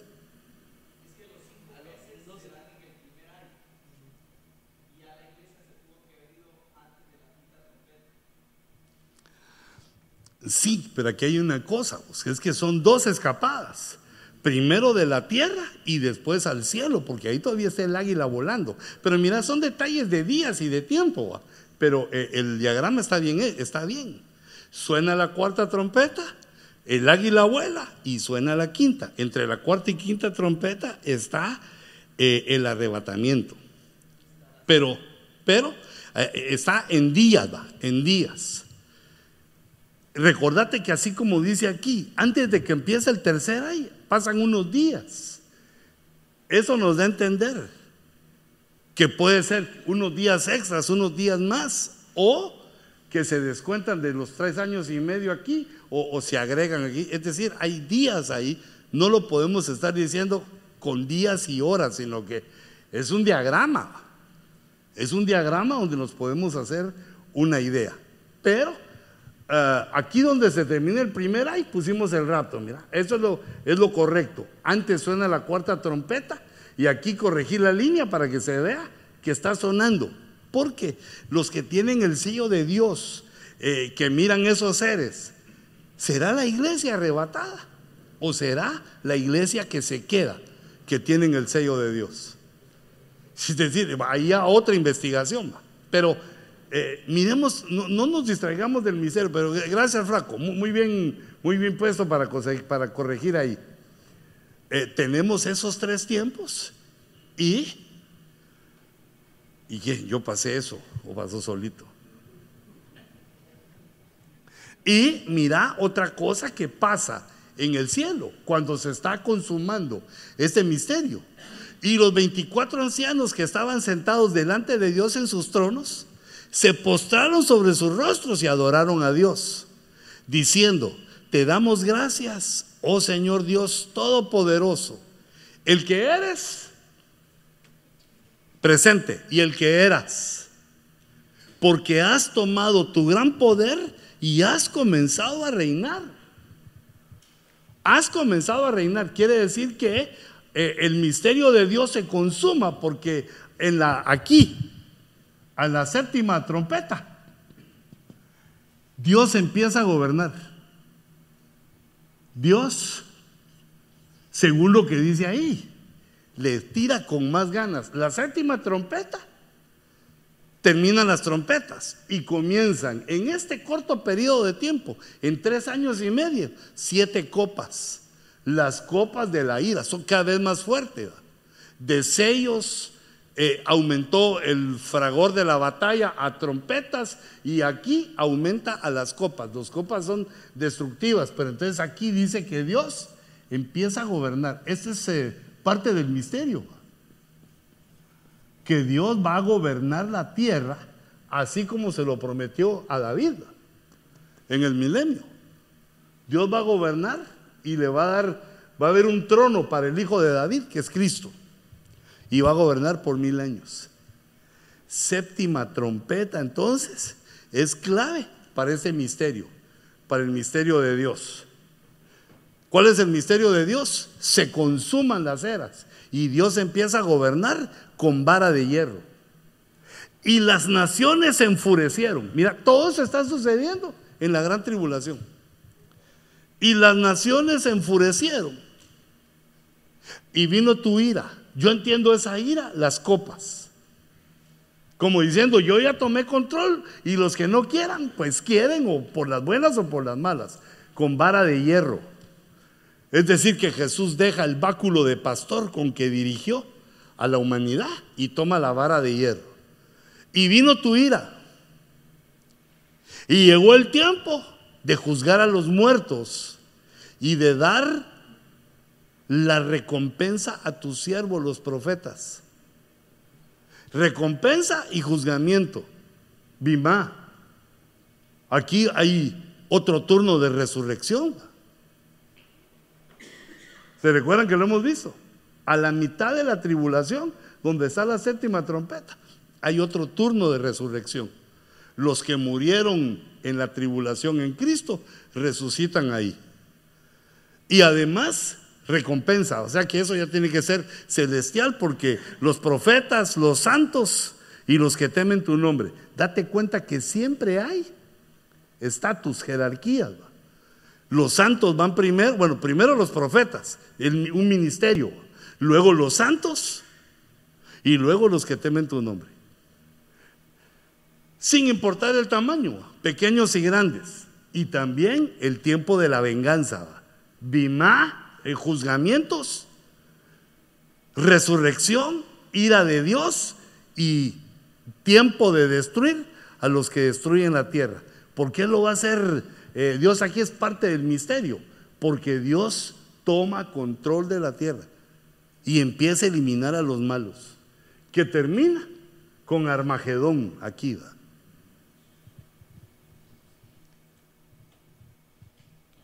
Ahora, recuérdense que los sellos, las trompetas y las copas no son instantáneas.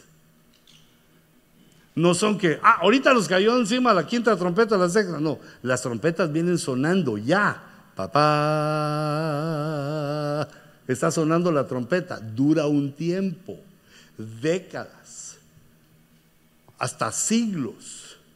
Por ejemplo, los sellos que fueron desatados en, el siglo XX ya cumplieron un siglo de que empezaron a recorrer los, los jinetes de Apocalipsis por toda la tierra con los movimientos que ahora vemos. No empezaron de la noche a la mañana, se fueron eh, vigorizando, fueron tomando lugar hasta que llegan a ser los movimientos que hoy conocemos.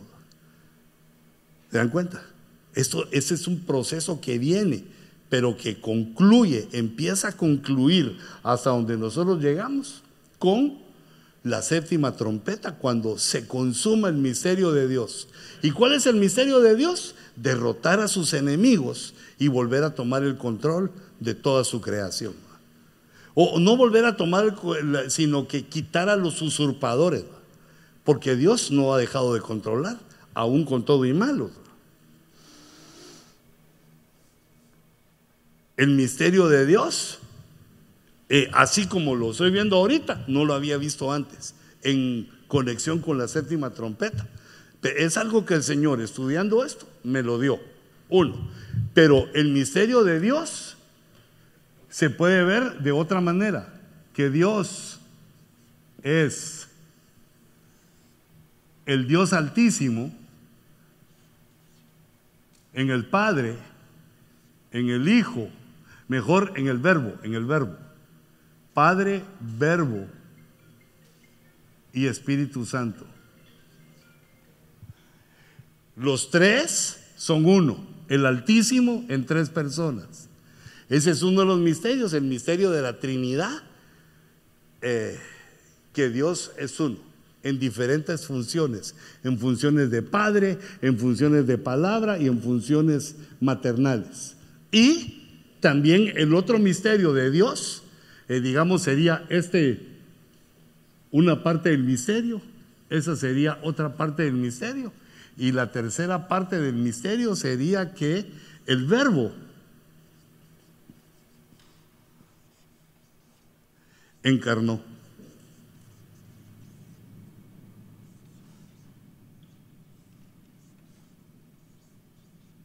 Y Jesús es su nombre.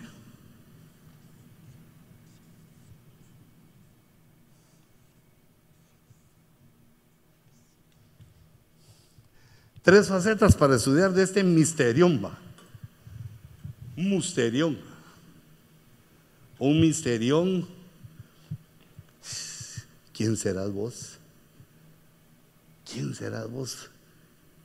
Que te puso en la época y te dio el deseo de saber esto y, de discernirlo y de buscarlo. Debes de ser alguien chilero. Bueno, debemos. Yo también me quiero meter ese tamal. Porque si te das cuenta esto, no es para todos. Si enseñas eh, el misterio de la séptima trompeta, te metes a clavos porque otros piensan de otro modo. Si enseñas el misterio de la Trinidad, te dicen que son cuatro dioses y que eso es un falso. Y, si estudias o, si enseñas el misterio de la encarnación, te salen con Jesús, María y José. O sea que los misterios son cardíacos, no son para todos, son para, para una parte, para una parte de la población que va a llegar a un, a un estado de... Vamos a ver, ¿cómo sería ese estado? antes de que... Eso lo vamos a borrar, hermanos, porque eh, sigue, pero digamos... No, no, pero todavía no, ahorita te, ahorita te lo voy a decir. Todavía me cabe aquí algo, solo voy a quitar ese, lo voy a dejar como perfecto. Eh, fíjate, ¿cómo comienza uno en la iglesia? Oyente. De oyente escalás a creyente. De creyente a servidor. No, no digas ujier, porque ujier no, es servidor. Ujier la gente se equivoca que ya llegó a un grado extremo y que te manda hasta voz. Servidor. De servidor a diácono. De diácono anciano, de anciano a amigo, y de amigo, ah, no, pero no con mayúscula, y de amigo a hijo.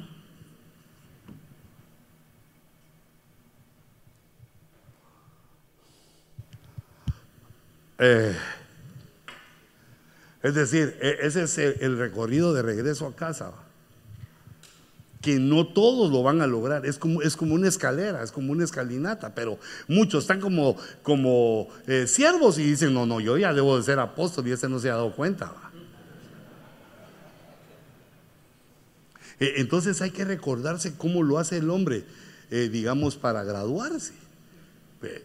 Si a vos te pone, ese ejemplo para mí es maravilloso, si te ponen a que te opere un doctor que ha estudiado dos años medicina, te va a matar. Le puede ocurrir una complicación que, no sabe y, te va a remendar la aorta en la femoral y... ¿Verdad? O como aquellos que, que no había que operar a ese señor del corazón. No, señor, era el pulmón al que le tenía. Ah, es que la letra de ese doctor no se entiende. Pues, abran otra vez. No. Eh, entonces, digamos, una persona que sabe, te muestra sus certificados, que alguien lo certificó de lo que es, para que le tengas confianza. Mira, yo estaba en la casa, estaba en mi casita, me acosté y me puse a ver Google y me puse a ver, no, no Google no, sino YouTube, me puse a ver una cosa en YouTube que decía, ten cuidado al albañil que contratas. Y me empezó a dar una risa, pero una risa. Fíjate de qué tal manera, yo no me di cuenta de qué tal manera sería mi risa, que de repente entra la hermana Cuti corriendo, ¿qué tenés? Me dice, me estoy riendo. Pensó que estaba llorando y por ella. No, no, entonces fíjate que en ese me dio una risa porque Mira, de verdad, si quieres construir algo y por ahorrar pones a uno que no sabe, unos cohetes que hacen gras y donde termina la gras no hay puerta. Otros cohetes que hacen puerta en el segundo nivel y no hay gras, o sea que si abrís allá, ponen las ventanas todas dispare. No, hay que saber. Ahora, ¿por qué te estoy diciendo eso? Vos sos como aquella estudiantina que cantaba, no quiero ser abogado, ni quiero ser contador, solo quiero ser tu enamorado, Cristo. Vos decidiste ser experto en la teología, ser experto en la Biblia, ser un ministro. Entonces nos tenemos que certificar. Tenemos que aprender lo que estamos haciendo porque si no, en lugar de ayudar a las familias, nos las echamos. En lugar de restaurar una familia, el pastor Gacho se enamora de la mujer del otro. Sí, pero perdona, sí pasa, pero ¿cómo es eso? Sí, es como que le pidas a un abogado, un huizache que no se ha graduado, que te defienda. Te vas a ir al bote por el resto de tu vida. No sabe. Cuando uno no sabe, debe sentarse y aprender, calladito, aprender en lo que sabe. Porque la Biblia dice que cuando uno cree que sabe, no sabe como debe saber. Me enredeo, lo dijo y.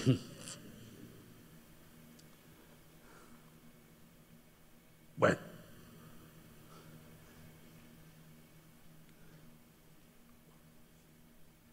Todavía me falta hacer un examen, hermano. Solo miremos este misterio. Mira, este misterio es el misterio que yo mal he entrado. Pero ese es mi gusto, a veces porque, pues uno tiene sus gustitos, pero me ha gustado porque es el que más detalles tiene. Y porque enseña muchas cosas que vienen de antes de que Dios creara. Muy bien, mi hijo. Parece saltamontes.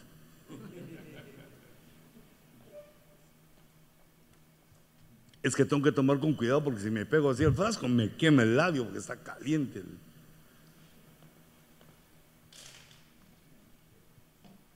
Entonces, bueno, mi anhelo es emocionarte para que al salir de aquí vayas a abrir tu Biblia y estudies y leas por tu propia cuenta. Que tengas la estructura doctrinal y vos estudies por tu propia cuenta. Dice, y sobre su frente había un nombre escrito, un misterio. Es una mujer que vio Juan en Apocalipsis 17. Desde, desde el 17.1 comienza. Pero yo agarré este versículo porque aquí dice, un misterio, un misterio, Babilonia, la grande. Es decir, si hay grandes, porque hay otras pequeñas, hay babilonitas. La madre de las rameras. Pero no está hablando de las señoras que tienen tanta necesidad que venden su cuerpo, sino que esto es espiritual, que traicionaron con idolatría al Creador. Se hicieron uno con ídolos y abandonaron la adoración, el amor al Creador. Pero no solo de las rameras, no solo de, ese producto de la idolatría, sino que también de las abominaciones. Ella fue la que metió las abominaciones en la tierra. Es la madre. La madre es la que da luz. La madre es la que inicia algo. En el verso 7 interviene el ángel. Ese es un misterio que cuando lo estés leyendo en la Biblia es un misterio que está revelando un ángel. Ahí dice, mira, ¿por qué te has asombrado? Yo te diré el misterio de la mujer y de la bestia que lo lleva. El que tiene las siete cabezas y los diez cuernos. Ah, me pasé rápido. No, porque ese solo los versículos. Eh, mira, este, seguimos aquí. Quiere decir entonces que el misterio se trata de dos personajes. La mujer es Babilonia. Babilonia es la iniquidad, la reina del cielo, la muerte. Fue eh, la primera entidad rebelde del universo, porque es la madre es la que comenzó en oposición a Jehová como la madre. Y entonces dice en el verso 8, hablando de la bestia, la bestia que viste era y no es, y está para subir del abismo e ir a la destrucción. E, entonces, fíjate, de todas las teorías que tenemos del anticristo, esta bestia es el anticristo es el anticristo. Ahí está diciendo, es un personaje. Pero de todas las teorías que puedas oír eh, y, analizar, el anticristo sube del abismo. Por eso dice, era, vivió ya una vez sobre la tierra. Y no es porque ahorita está guardado en el abismo. Y luego dice en el futuro, y está para subir, o sea, va a volver, va a regresar a la tierra. Entonces se puede echar uno una revisadita de personas que descendieron vivos al Seol, como por ejemplo aquellos que se rebelaron a Moisés. Coré, ¿quién era el otro? No, Coré, Coré fue. Nombre, eso era Abidán, Datán, D'Artagnan. Ah, no, ese es de los tres mosqueteros, vamos. No hay que confundir, ¿verdad? Coré estaba ahí en, ese, en esa metida. No, no era Coré aquel que escondió el... Muy bien, Acán. Entonces sí es Coré, Datán y Abidán. Esos tres con todas sus familias descendieron vivos al Seol. También, también eh, Jonás, se lo, solo que ese se lo llevaron vía acuática. Pero, o sea, hay varios que han ido para allá. Eh, Jonás logró bajar. Y recordate que también Jesús descendió a las profundidades de la tierra, no a los infiernos, porque no hay infiernos, solo hay un infierno. No, Dios no descendió, Jesús no descendió al infierno, porque si no, iba a sacar a los perdidos. En el infierno están los perdidos. La Biblia dice, el apóstol Pedro dice que descendió a las profundidades de la tierra, donde están otros que no están perdidos, sino a la espera de que Jesús les llevara la salvación. Pero ese no es el tema, solo viendo esto. El anticristo está para subir del abismo. Ahora, esta bestia tiene algo que, que nos provoca confusión. Y es que la bestia es tres cosas. Es el sistema mundial del anticristo, que lo ha venido trabajando desde la cruz, ha venido trabajando el sistema. Además está el espíritu del anticristo, que también después de la cruz ha venido oponiéndose a lo cristiano. Y está el personaje. Son tres facetas de la bestia. Entonces, cuando estés leyendo acerca de ellos, te tenés que ubicar. En tu mente ubicate. Si están hablando del sistema mundial, que va a llegar a, a ser el nuevo orden mundial, si está hablando del sistema, del espíritu o del personaje llamado anticristo. Por cierto, que solo Juan usa ese nombre, anticristo. Entonces, fíjate, fíjate algo. El sistema, eh, este sistema diabólico, lo profetizó, se lo profetizó Dios a Nabucodonosor cuando Israel cayó eh, prisionero de, Babilonia. Eh, ¿Por qué cayeron prisioneros? Porque abandonaron a Dios. Y entonces Dios, en lugar de darles a ellos el, todo el poder para que predicaran el Evangelio, los puso como esclavos en Babilonia y le habló a Nabucodonosor en una estatua metálica y le dijo, la estatua, esa estatua, la cabeza de oro, sos tú, Babilonia. Después va a venir eh, el pecho de plata, que es Persia. Después va a venir eh, los lomos de bronce, que es Grecia. Y después va a venir las piernas de hierro, que es Roma. Ahí van cuatro. Luego dice que los pies va a ser un reino de barro y de hierro. Cinco, los pies. Y después mencionan los dedos de los pies, que son diez dedos, que es el séptimo, eh, el sexto, el sexto imperio que ahí aparece. Sí, porque cinco más uno, seis va. Es el séptimo imperio. ¿Por qué? Nosotros estamos viviendo los pies de hierro y de barro. Aquí aplicando a que el barro es Israel. Vosotros sois el barro y yo soy el alfarero, les digo el Señor. El barro es Israel. Quiere decir que comienza Israel en el Imperio Romano cuando en 1948 se mete al concierto de las naciones. Ahora, los dedos también son de hierro y de barro, pero como son diez, está hablando del nuevo orden mundial, con el que terminan los siete años. Los siete años esos son gobernados por el anticristo y está, eh, digamos así, un nuevo orden mundial imponiendo leyes eh, de las que ahorita vemos que como que se quieren poner, lo van a terminar de poner ahí, en el nuevo orden mundial. Y en ese nuevo orden mundial es cuando sube del abismo este personaje.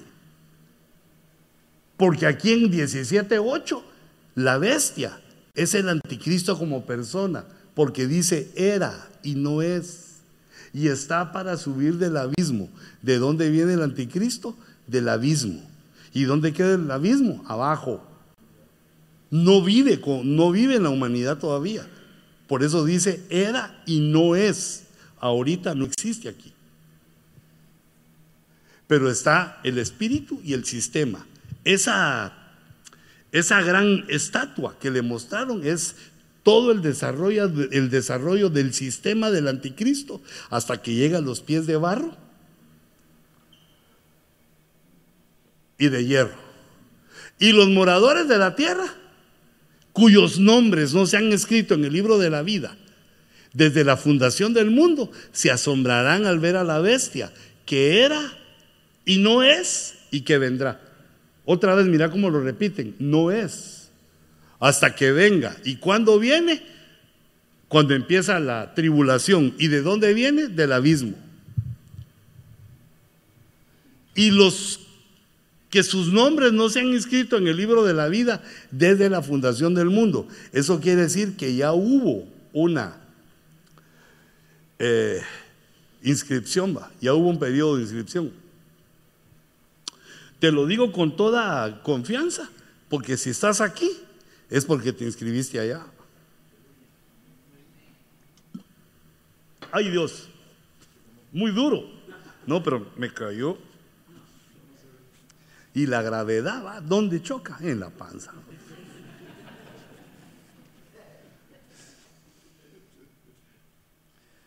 Sí, perdón, perdón. Es que todavía no he calculado bien este vasote.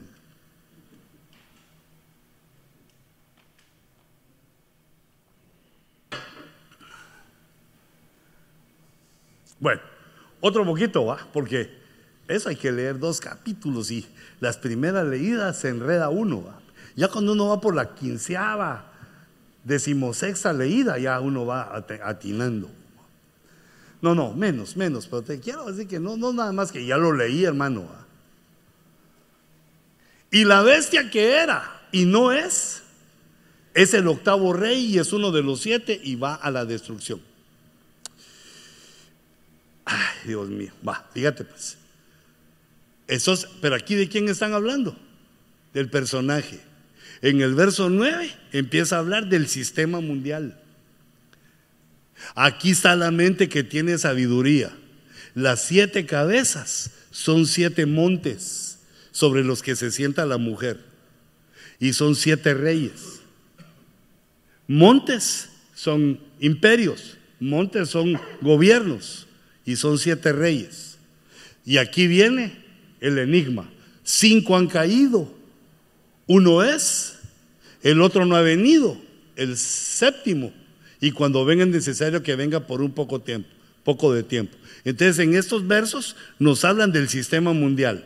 Y en el verso 12 también otra vez. Y los diez cuernos que viste son diez reyes que todavía no han recibido reino, pero que por una hora reciben autoridad como reyes con la bestia. ¿Está bien?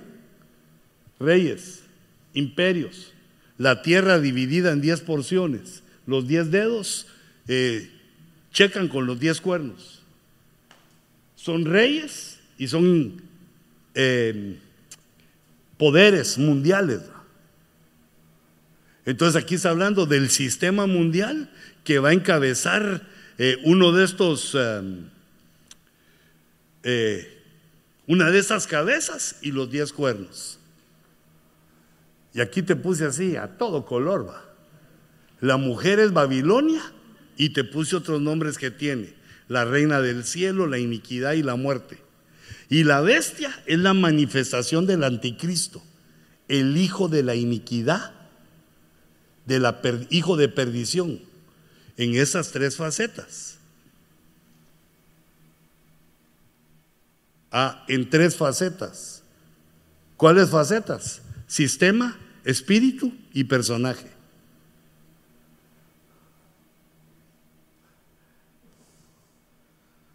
Igual el tacuche que me iba a poner anoche, pero cuando lo vi me lo quité.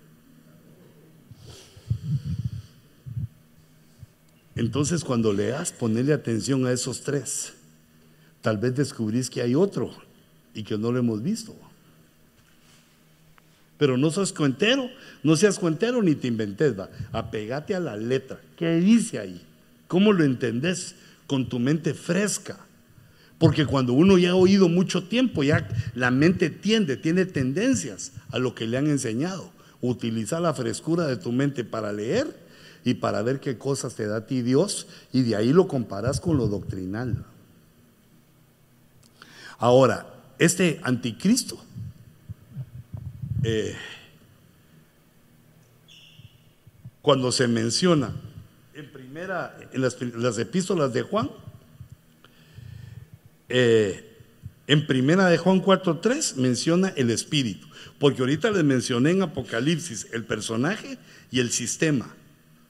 Primera de Juan nos habla del espíritu del anticristo. Todo espíritu que no confiesa a Jesús no es de Dios. Y ese es el espíritu del anticristo, del cual habéis oído que viene y que ahora ya está en el mundo. Entonces, espíritu del anticristo. La bestia es la manifestación del anticristo en tres facetas. Espíritu, sistema y personaje. Ah, hay que borrar el, puse ya en el otro tres y no, no borré uno. Y de ahí quisiera presentarte estos versos, donde dice Primera de Juan, en el 2.18 dice, hijitos, esa es la última hora.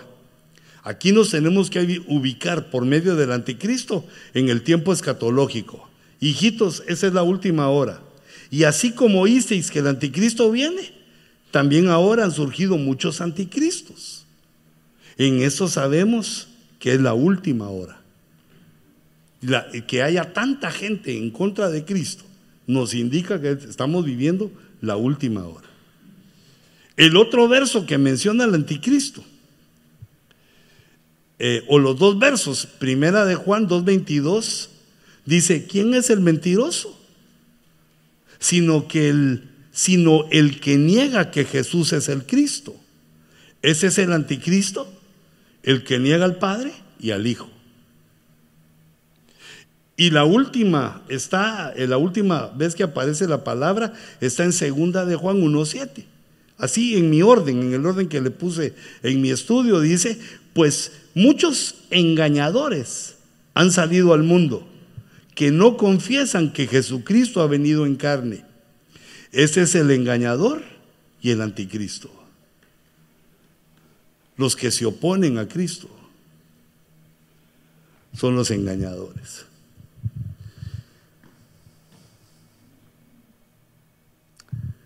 La una y siete. Ojalá que ya hayan puesto a calentar ese almuerzón. Mira, hagamos un pequeño break. Hijito, no me podrías borrar. Tómale una foto para que no se me olvide después y, lo borras. Solo, miren, antes de que se vayan, unas cosas, eh, unas cosas importantes. Mira, todos, todos aquí somos hermanos. No debemos traicionarnos los unos a los otros ni tampoco andar chismoseando. Tené cuidado con lo que le decís a otro para que no le des pensamientos tendenciosos. No le pasa nada al que no viene aquí, ni deja de ser Ebenezer, ni mucho menos. Y hijitos, si no quiero que digan, yo estoy bajo la cobertura del hermano Sergio. ¿Y acaso yo no, pues? Si cuando ustedes vinieron yo ya estaba aquí. Entonces, eh, eh, seamos equilibrados, no dejemos que nuestra boquita diga cosas que haga pensar mal a los otros, porque la cosa es que seamos hermanos. Para pelearnos, olvídate, cualquiera lo hace. Para hacer un merequetengue de una reunión de pastores, eso cualquiera lo hace.